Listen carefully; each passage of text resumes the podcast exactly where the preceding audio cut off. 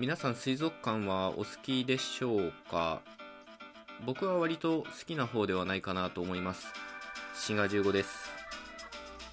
一説によると初デートは水族館がいいっていうのがありますね。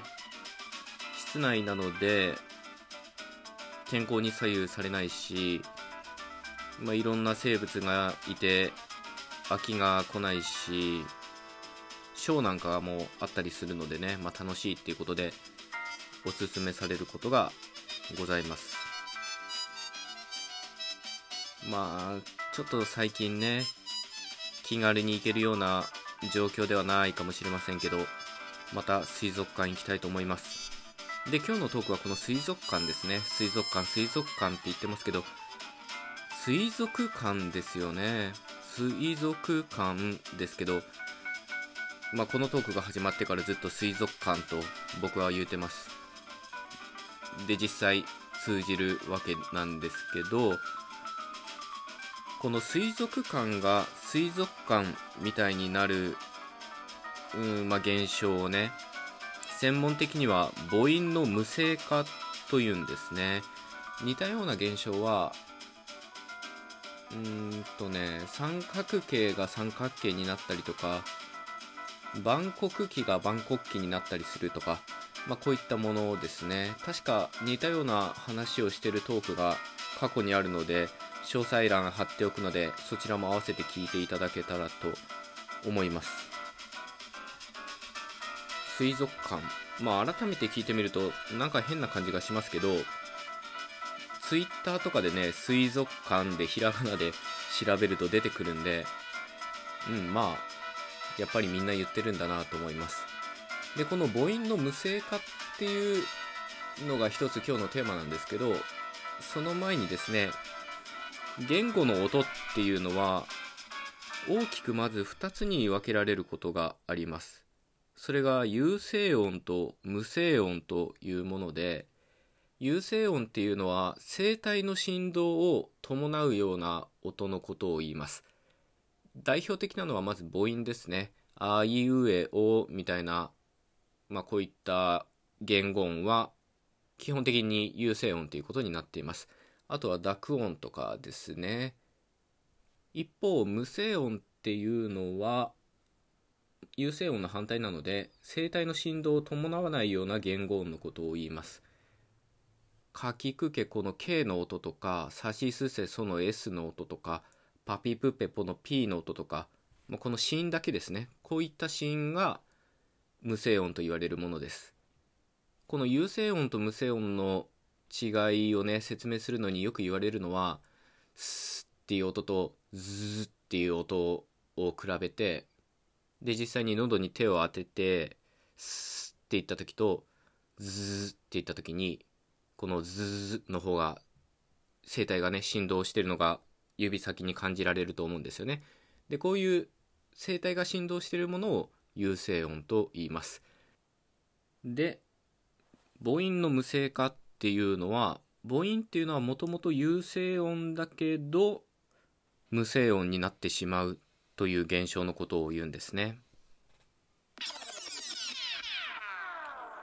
この母音の無声化っていうのはいつでもどこでも起こるわけではなくて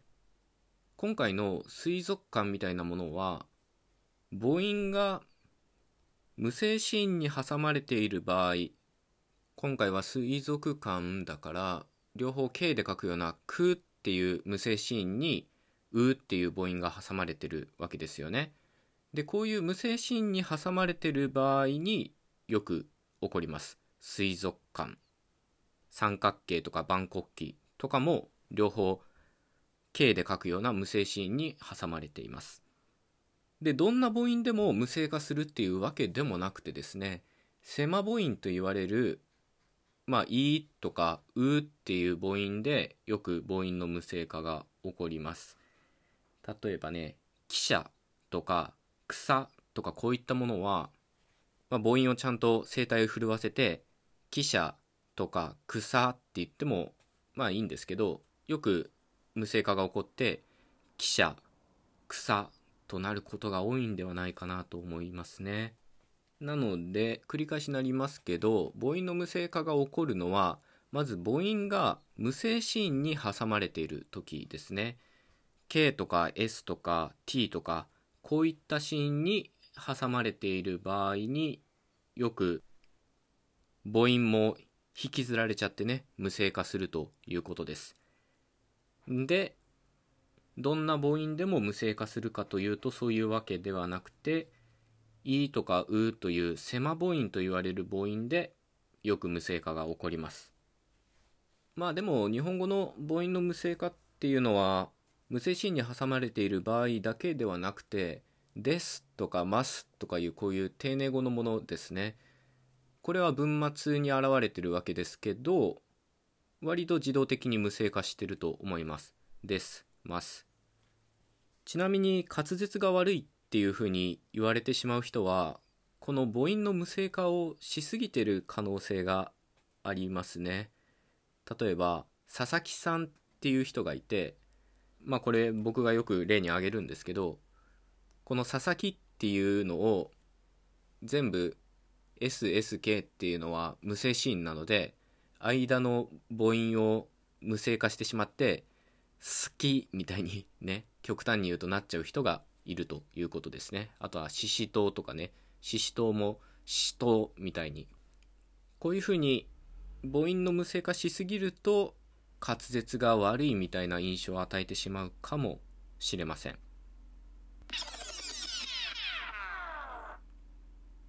今お話しした母音の無声化っていうのは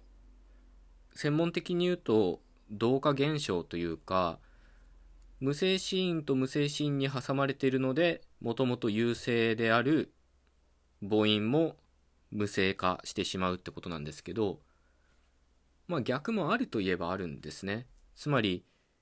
無声の言語音が有声音に挟まれた場合に有声音になってしまうということですね。まあこれ有名なのは韓国朝鮮語でご存知の方もいらっしゃるかもしれませんけど韓国朝鮮語って日本語でいう声音と濁音の区別がないんですね。なので、かきくけことガギグゲゴっていうのが意味の違いに関わらないんですね。どっちで発音してもいいと言えばいいということになってます。ただ、語頭、つまり単語の頭でかきくけこと発音されるものが母音の間に挟まるとガギグゲゴという発音になるんですね。で、これは今まで話してきた母音の無声化の真逆ですよね。無声音に挟まれた有声音が無声音になるのが母音の無声化で日本語の。韓国朝鮮語の場合は母音という有声音に挟まれた無声シーンが有声音つまりかきくけこがガギグゲ語になるということなんですね。まあどちらも同化現象という意味では共通しています。日本語の連絡もまあちょっと似てる面があるといえばありますけど猿が日本猿になるのはまあ、連絡と言われる現象ですけど S で書くような無声音が、まあ、Z で書かれるような有声音になってるわけなので、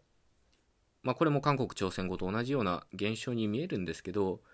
日本語の連絡はね必ずしも連絡が起こるわけでもないっていうかもうちょっと別のルールが関わってたりするのでやや複雑なんですね。というわけで今回のトークは水族館が水族館になったりするような専門的には母音の無声化と言われるね一種の同化現象についてのお話でした。最後まで聞いてくださってありがとうございました。よろしかったら番組フォローお願いいたします。お相手はシガ15でした。